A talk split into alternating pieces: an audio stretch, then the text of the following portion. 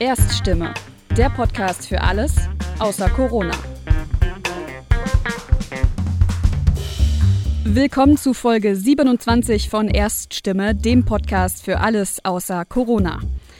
Die Computerspielbranche boomt und während das Zocken für die meisten eine einfache Freizeitbeschäftigung ist, gibt es eine kleine Gruppe von Leuten, die das Spielen zum Beruf gemacht haben. Mit einem davon spricht mein Kollege Jan Reckweg heute hier in dieser Folge. Sein Name ist Gerrit Stukemeyer und streng genommen gehört der schon zu den Rentnern der Gaming-Szene, obwohl er erst 23 ist. Warum das so ist und wie viel Sport wirklich in E-Sport steckt, darüber sprechen die beiden jetzt. Moin und herzlich willkommen zu einer neuen Ausgabe von Erststimme. Ich heiße Jan Reckwig und bin freier Journalist im Ruhrgebiet. In dieser Folge geht es um die Situation beim E-Sports. Was macht diesen Sport aus? Wie ist es als Profisportler in diesem Bereich? Aber auch Hate Speech, Toxicity und was das mit einem Spieler macht, wird thematisiert. Auch einen Blick in die Politik wird es geben und zwar wie diese zum Thema E-Sports steht. Ich spreche darüber mit dem ehemaligen Profisportler Gerrit Stuckemeyer, auch bekannt unter seinem Spielernamen Namen Franic. Er spielte für das deutsche Team SK Gaming das Spiel League of Legends in der Prime League.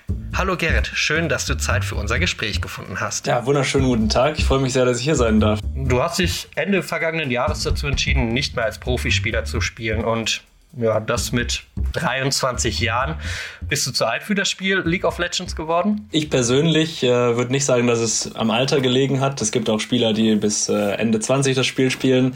Bei mir war es eher so der Fall, dass ich das Spiel jetzt knapp zehn Jahre durchgespielt habe und auch nichts anderes gespielt habe und gemerkt habe, dass äh, die Motivation so ein bisschen fehlt. Äh, man muss ja schon sehr, sehr viel Zeit reinstecken, äh, reinstecken in das Spiel und das ist äh, im Prinzip dann doch immer das gleiche Spiel und das jeden Tag und das auch sehr, sehr lang. Und genau, da ist mir dann aufgefallen, dass mir das nicht mehr so viel Spaß macht wie am Anfang. Dementsprechend sind die Leistungen dann auch schlechter geworden, weil man dann logischerweise nicht mehr so viel Zeit reinsteckt wie die, die jungen, motivierten Spieler. Und äh, ja, dann war die Entscheidung recht einfach für mich. Spielst du das Spiel dann trotzdem noch oder Hast du für dich jetzt auch ein anderes Spiel entdeckt? Ab und zu spiele ich es noch mit Freunden, aber natürlich nicht mehr ansatzweise, äh, was die Ambitionen angeht, äh, in, in die gleiche Richtung, sondern nur noch aus Spaß. Und äh, ja, ab und zu spiele ich jetzt auch noch andere Spiele. Das habe ich aber vorher auch schon gemacht als Ausgleich. Also da hat sich wirklich nicht so viel verändert. Okay. Und vermisst du das? Ich muss sagen, ich vermisse es tatsächlich nicht. Also es war wahrscheinlich dann doch die richtige Entscheidung. Ähm, ich habe jetzt auch in der, in der letzten Zeit gar keine Solo-Queue, also Ranglistenspiele mehr gespielt. Das ist das, wo ich eigentlich sonst tagtäglich trainiert habe. Und ja, das fehlt mir tatsächlich nicht und ich denke, ich habe da mein, meiner Meinung nach zumindest für mich eine gute Entscheidung getroffen. Du hast ja in deiner Jugend auch mal Fußball gespielt oder warst in der Leichtathletik aktiv. Wie kam es bei dir denn zu dem Schritt, dass du ja damals quasi den Sportplatz gegen den Computer und Schreibtisch getauscht hast? Ja, also ich muss sagen, anfangs lief das natürlich alles noch simultan neben der Schule, nebenher. Das ging dann noch. Gut, dann haben sich die Interessen ein bisschen verschoben und habe dann gemerkt, dass mir das Computerspielen immer mehr Spaß macht. Ich glaube, das ist natürlich auch was, was viele Eltern mit Sorge bei ihren eigenen Kindern sehen, im, im jugendlichen Alter vor allem. Genau, bei mir war das dann so, ich war aber trotzdem nie unsportlich. Also ich habe trotzdem noch meinen Sport nebenbei dann gemacht, bin dann halt stattdessen ins Fitnessstudio oder laufen gegangen ähm, ja, und dann habe ich einfach das gemacht, was mir mehr Spaß gemacht hat. Äh, muss natürlich sagen, da, da hat die Schule natürlich auch dann einen anderen Stellenwert bekommen, so ein bisschen, je mehr man dann gespielt hat. Aber das hat alles gut funktioniert und äh, im Nachhinein ist das auch alles super gut verlaufen und ich hätte mir niemals erträumen können damals, dass ich es zu so einer Karriere gebracht habe, weil das auch gar nicht mein Bestreben war. Also ich habe es wirklich nur aus Spaß gemacht. Wann war denn so der Schritt, dass du gesagt hast, okay, irgendwie, das läuft jetzt doch echt richtig gut und ich würde das gern professionell machen? Da gibt es einen, einen, eine, eine, einen Moment, den ich im Kopf habe, den ich damit immer verbinde. Das war damals in meiner Heimatstadt in Duisburg. Da wurden die ESL-Meisterschaften oftmals ausgetragen im Landschaftspark Nord. Und äh, ich habe da bei einer, einer ESL-Meisterschaft zugeschaut mit einem Freund von mir und saß dann da, war auch schon in der Rangliste ein bisschen höher und habe mir gedacht, was sie da machen, das, das, das ist ziemlich cool. Ich würde auch ganz gerne auf so einer Bühne spielen. Und ich habe mir das Spiel auch angeschaut und dachte jetzt so, da, da kann ich bestimmt mithalten. Und äh, ja, dann hat mich das so fasziniert, dass ich dann versucht habe, in Teams reinzukommen, habe selber ein Team gegründet mit einem Freund von mir. Ähm, und ja, ja, dann ging das alles in die richtige Richtung, genau. Und ähm, ab wann war dann so dieser Schritt, dass du damit auch wirklich Geld verdient hast? Das allererste Team, da habe ich noch gar nichts verdient. Da hatten wir dann ein, ein Bootcamp, ein Trainingslager und wurden direkt Zweiter in der deutschen Meisterschaft, was gar keiner erwartet hat. Und daraufhin haben wir dann den ersten Vertrag angeboten bekommen. Das war noch auf Minijob-Basis, also 450 Euro. Aber das war natürlich für einen 18-Jährigen, der frisch aus dem Abi kommt, schon sehr viel. Also wenn man vorher gar nichts verdient hat, war das auf jeden Fall schon nicht schlecht. Und danach kam dann der, der, der nächste Vertrag beim nächsten Team, weil wir mit dem zweiten Team direkt die deutsche Meisterschaft gewonnen haben. Und da ging es dann richtig los mit einem richtigen Gehalt, festangestellt. Und da habe ich dann gemerkt, dass das jetzt langsam ernst wird und nicht mehr, nicht mehr nur Spaß, sondern auch Verpflichtungen dahinter stehen. Kann ich mir gut vorstellen. Und wie kam das Ganze so bei deinen Eltern an? Also wenn dann quasi der Junge gerade aus der Schule raus ist, eigentlich viele fangen dann, entweder machen sie soziales Jahr eine Ausbildung oder fangen an zu studieren und du sagst dann, nö, ich habe eigentlich Bock mehr professionell zu zocken.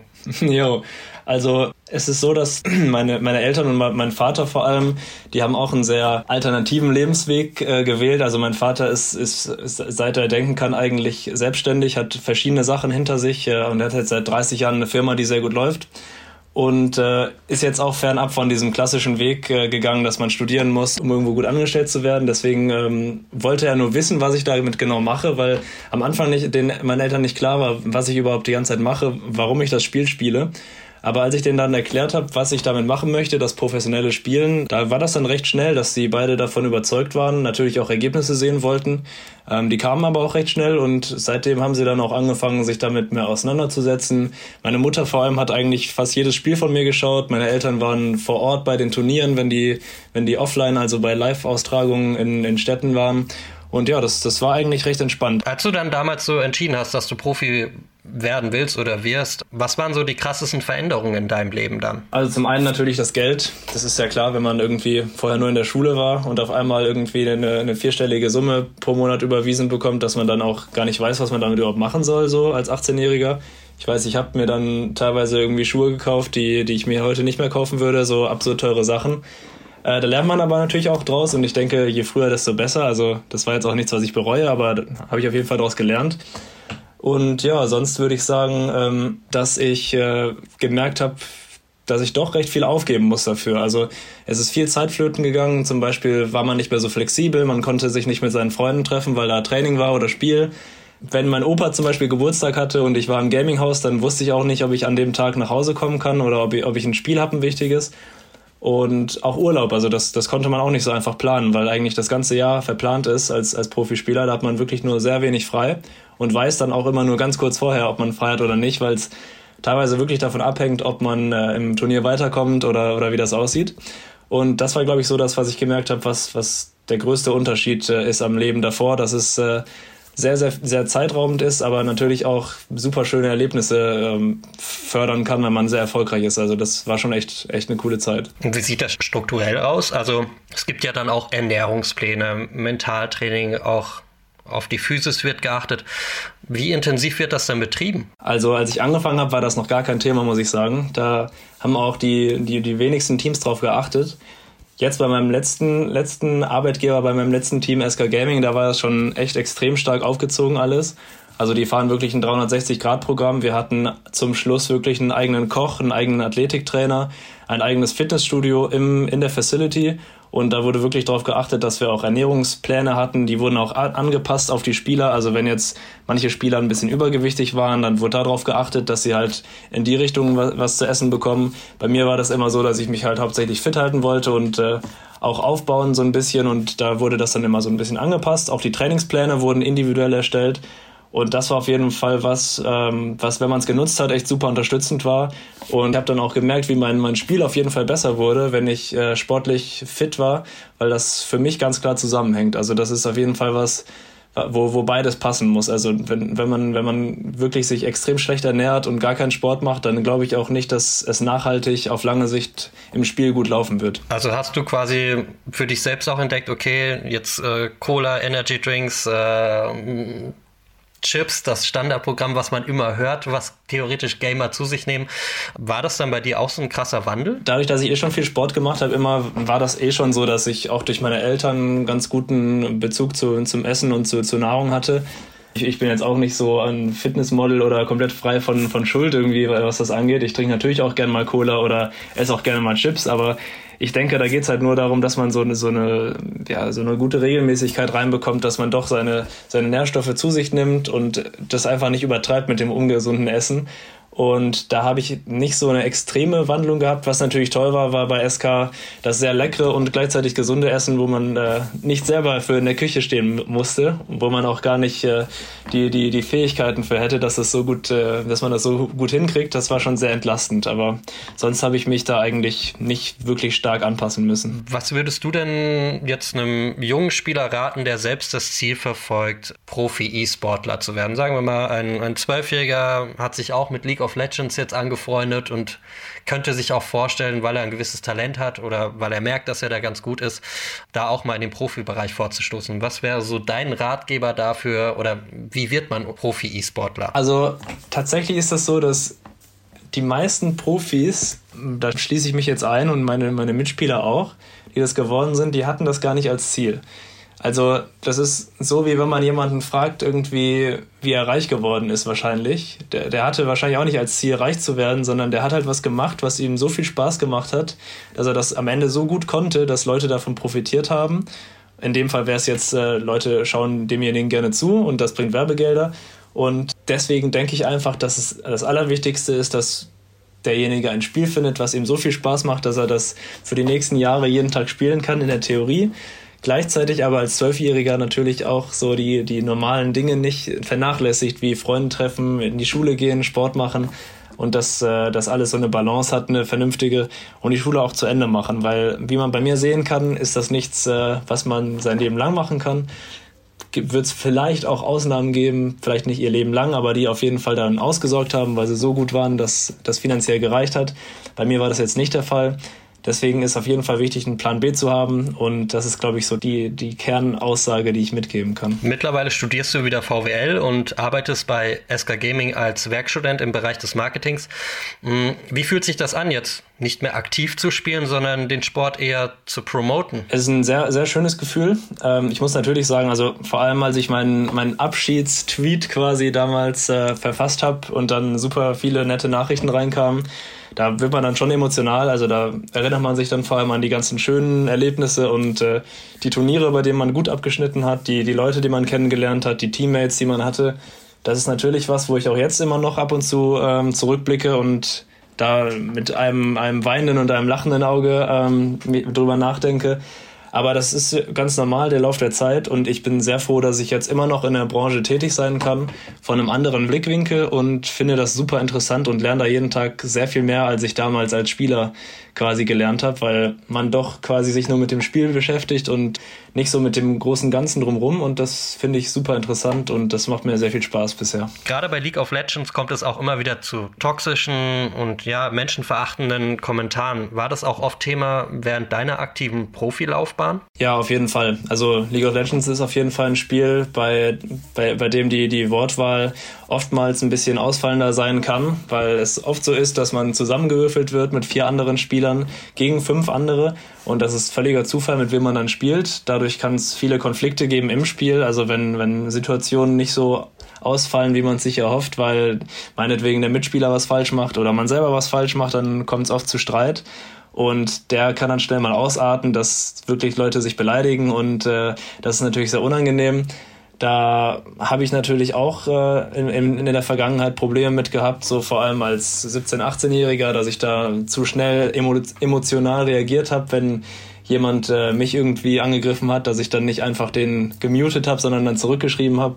Und äh, das ist auf jeden Fall ein Thema, was von den Teams jetzt mehr angesprochen wird, was damals nicht so der Fall war, wo die, die Spieler vor allem äh, sensibilisiert werden und äh, den Spielern auch bewusst gemacht wird, dass sie eine Vorbildsfunktion quasi innehaben. Und äh, das ist auf jeden Fall was, wo man mehr drauf, drauf hinarbeiten muss. Und äh, die, den Spielern, den Profispielern, denen bleibt eigentlich nichts anderes übrig, als da so ein bisschen die, die, ja, den Mund zu halten quasi, weil das halt nichts bringt, wenn man antwortet und getriggert wird man immer als Person im öffentlich, in der Öffentlichkeit quasi, deswegen kann man da nicht so viel machen leider. Hast du denn auch gemerkt, dass das jetzt was deine Person angeht, wenn du dann in, dem, in so einem Spiel auftauchst, dass es dann mehr wurde mit der Zeit, je erfolgreicher du gespielt hast? Auf jeden Fall. Also sobald man gemerkt hat, dass manche Leute irgendwie den Namen schon kannten von einem und man dann was gemacht hat im Spiel, was nicht so gut war, da wurde dann halt oft geschrieben, irgendwie das, über das Team, warum die so, so jemanden verpflichten wie, wie, wie mich zum Beispiel oder ja, andere Sachen auch. Ich habe jetzt keine genauen Beispiele mehr im Kopf, weil das immer einigermaßen an mir abgeprallt ist. So, ich habe mir das jetzt nicht so extrem zu Herzen genommen. Aber es ist mir aufgefallen, dass äh, wenn ich auf einem Account spiele, wo man meinen Namen nicht sieht, also wo ich ein anderes Synonym verwende, dass das dann weniger problematisch war. Also da gab es auf jeden Fall einen Zusammenhang, ja. Ist ja an sich auch interessant, weil wenn man sich das mal in anderen Sportarten überlegt, Beispielsweise, man hat die Möglichkeit, mit irgendeinem Fußballprofi zusammen einfach mal ein Spiel zu spielen oder einfach mal zu kicken. Ich glaube, dass das dann eher im Gegenteil ablaufen würde, dass man eher den Mund hält und eigentlich begeistert ist, dass man in dem Moment mit dieser Person spielen kann. Das gab es auch, muss ich dazu sagen. Das war, glaube ich, auch tatsächlich öfter der Fall. Also vor allem, wenn man dann in niedrigeren Ranglisten spielt, dass dann Leute sagen, äh, dass sie es cool finden, dass man mit, mit denjenigen spielt und irgendwie ein Loben für das letzte offizielle Spiel, was man gemacht hat. Aber solche Sachen bleiben natürlich nicht immer unbedingt so im Kopf wie, wie negative Sachen. Deswegen kann da natürlich auch das Bild ein bisschen verzerrt sein. Und teilweise ist es ja auch so, dass beispielsweise Spielerinnen extra einen männlichen Usernamen oder auch Avatar nutzen, um ja, sexistischen Beleidigungen aus dem Weg zu gehen. Wie schätzt du diese Situation ein? Gerade auch, weil E-Sports ja an sich keine Geschlechtertrennung braucht. Ich glaube, das ist auf jeden Fall ein Problem, was, was da ist, wo man auch drüber reden muss. Mich stört es immer so ein bisschen, wenn das äh, so dargestellt wird, äh, dass es ein reines oder ein ver verstärktes E-Sports-Problem ist. Also klar, E-Sports war und ist wahrscheinlich immer noch eine recht männerdominierte äh, Szene so. Und äh, dadurch kommt es wahrscheinlich auch vermehrt zu solchen Angriffen, weil wenn man sich einfach überlegt, es gibt mehr Männer, dann gibt es natürlich auch mehr Idioten unter den Männern, logischerweise, als wenn es ausgeglichen wäre.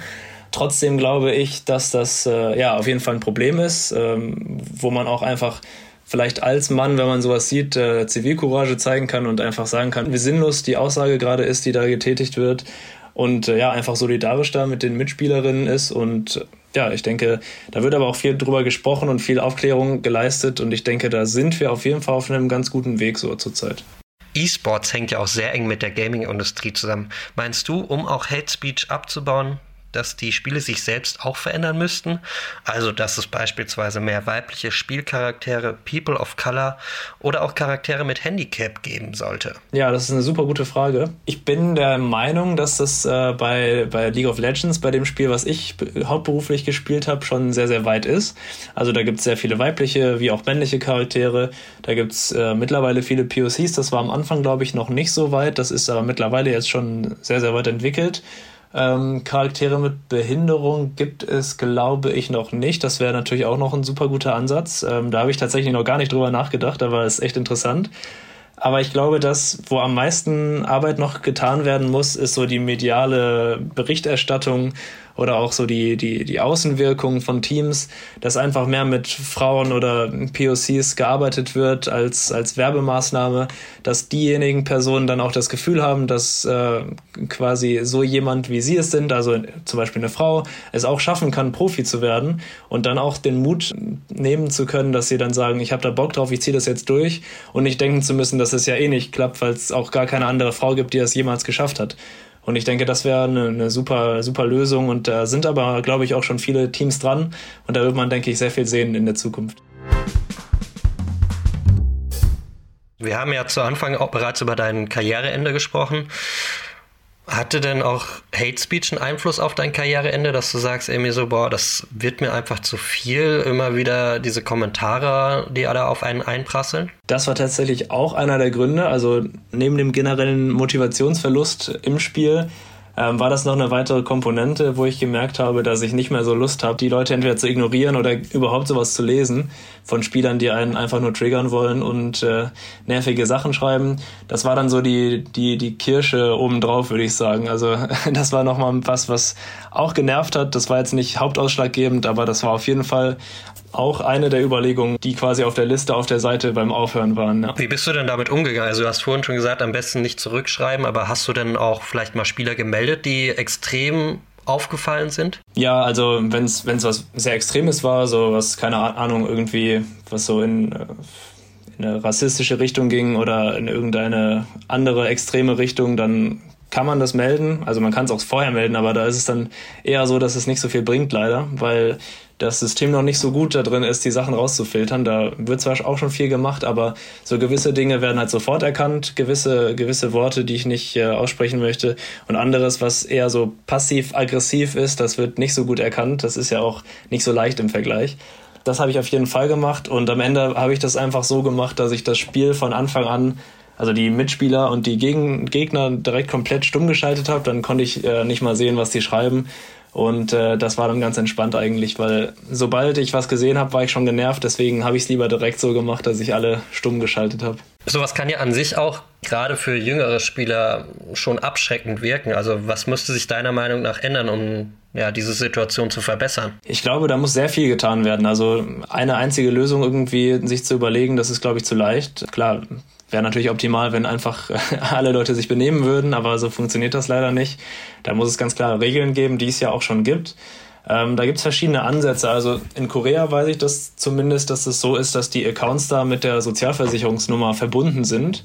Und äh, das wäre natürlich ein ganz interessanter Ansatz äh, im Sinne der Anonymität, dass man nicht mehr so gar keine Angst haben muss, dass einem was passiert, dass man vielleicht auch strafrechtlich belangt werden kann, wenn man komplett übertreibt, was die Äußerung äh, angeht und ja, da, da müssen alle, denke ich, äh, was tun. Also die, die Gaming-Community an sich, die Spieler, die müssen natürlich äh, ihr Verhalten ändern. Die Publisher können dann ein bisschen mehr darauf achten, dass, dass manche Dinge einfach schneller geahndet werden.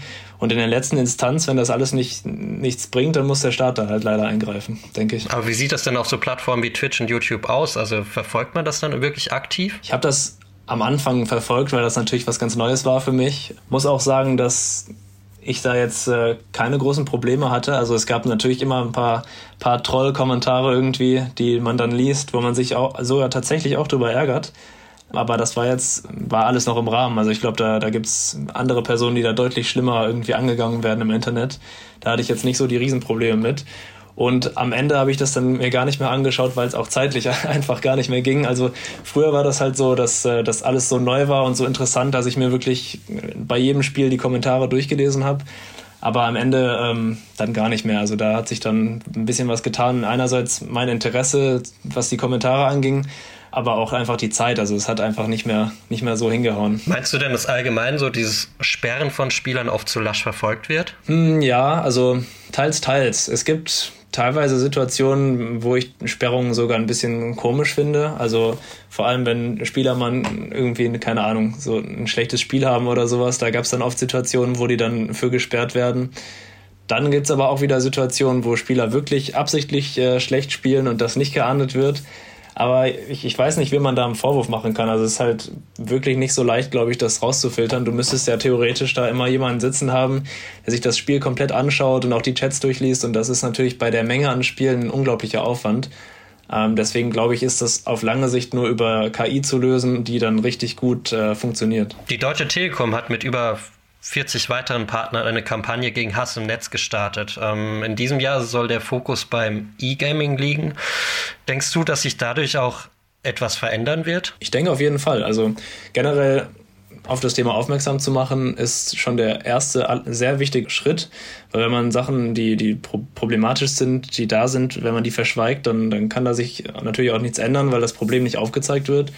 Und äh, ich denke, die Telekom, die ja eh schon sowieso so stark verwoben ist mittlerweile, vor allem in der deutschen E-Sport-Szene als Hauptsponsor von SK Gaming und äh, Unterstützer von mehreren Turnierformaten, äh, die sind da auf jeden Fall ein super, super Sponsor oder ein super Initiator für die Kampagne und bringen auch dementsprechend Reichweite und ich denke auch äh, Leute mit, die das unterstützen werden.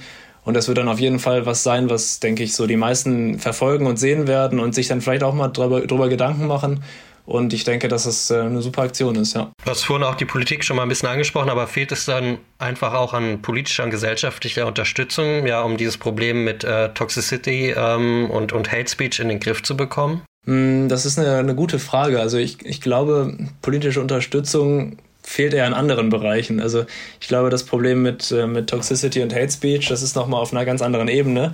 Wobei wir bei der Politik eher darüber sprechen würden, ähm, dass es einfach generell auch gesellschaftlich, nicht nur politisch, einfach mehr akzeptiert wird, äh, ein E-Sportler zu sein und dass nicht immer so, so klein geredet wird, wo wir natürlich auch schon teilweise auf einem guten Weg sind.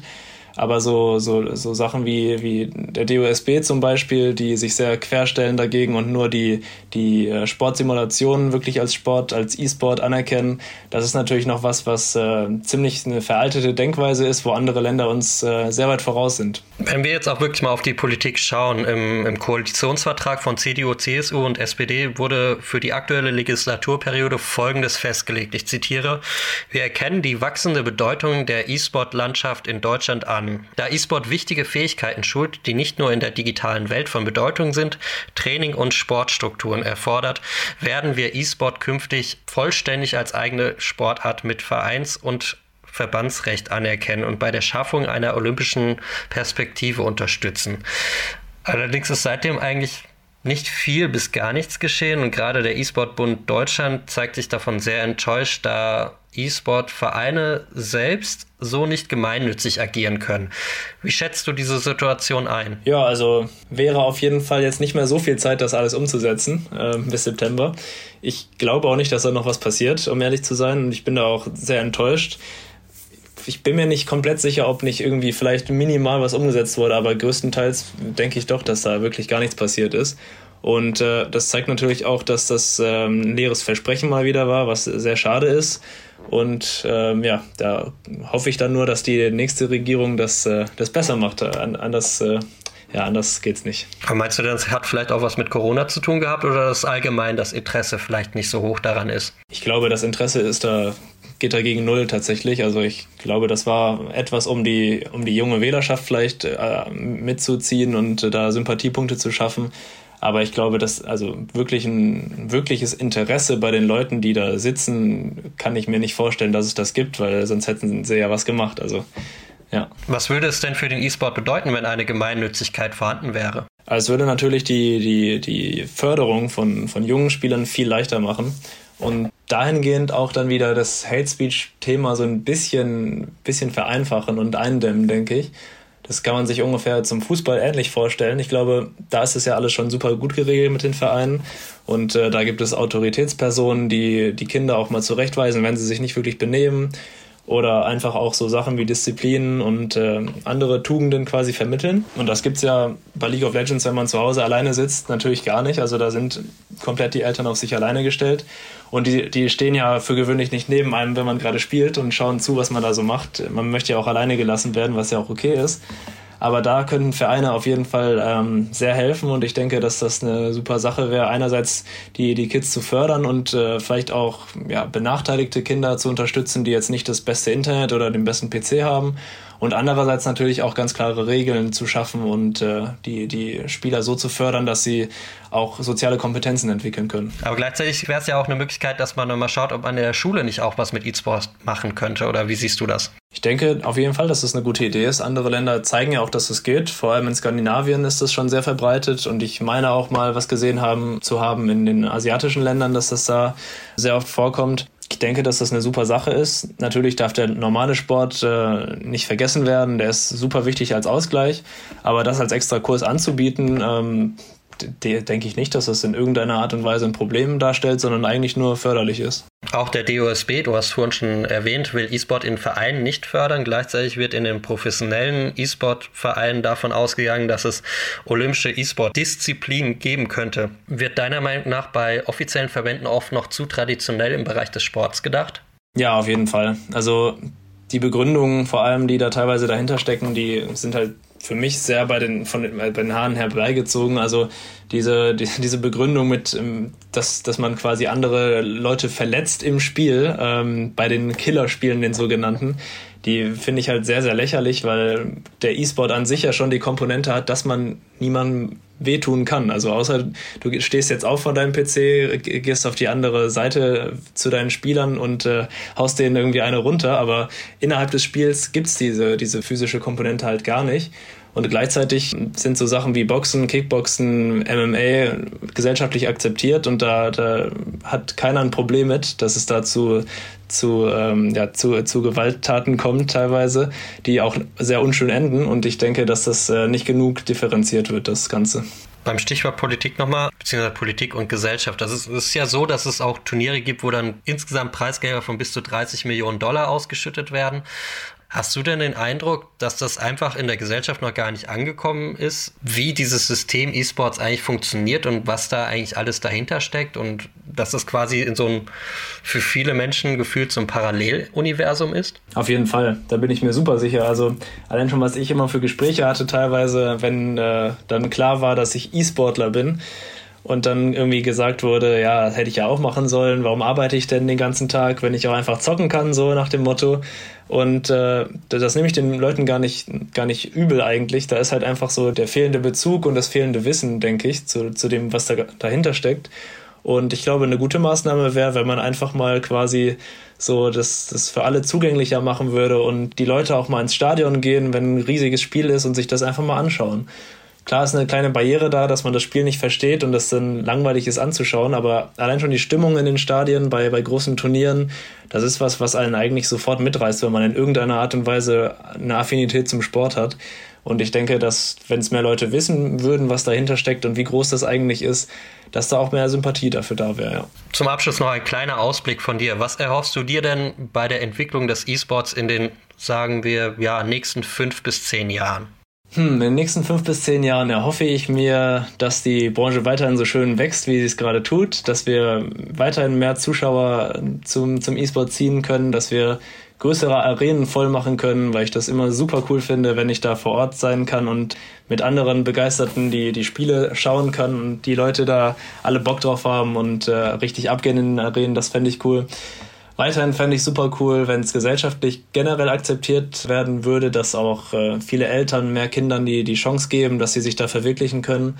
Und dass auch in der Politik das Nötige getan wird, dass solche Vereine entstehen können. Und ähm, als letztes dann natürlich, dass das Ganze diverser wird und ein friedlicherer Ort für alle was es aber meiner Meinung nach ähm, schon ist, also vor allem was, was so die, die Fankultur angeht, ist das alles immer super friedlich. Da gab es noch nie irgendwelche Ausschreitungen, also wüsste ich zumindest nichts von. Und das ist schon was, wo wir jetzt schon den anderen Sportarten was äh, genau was voraus haben, ja. Lieber Gerrit, wir sind am Ende dieser Ausgabe von Erststimme angelangt. Ich danke dir für das tolle Gespräch und deine Einblicke in den E-Sport. Mach's gut und bleib gesund. Vielen Dank, Jan. Das wünsche ich dir auch. Alles Gute und bis dann. Das war Folge 27 von Erststimme, dem Podcast für alles außer Corona. Die nächste Folge erscheint am 1. Juni. Mehr Infos zum Inhalt der Folge finden Sie schon bald auf der Internetseite des Büros Bundesstadt Bonn der Konrad-Adenauer-Stiftung. Wir freuen uns, wenn Sie auch dann wieder reinhören und wünschen Ihnen bis dahin eine gute Zeit.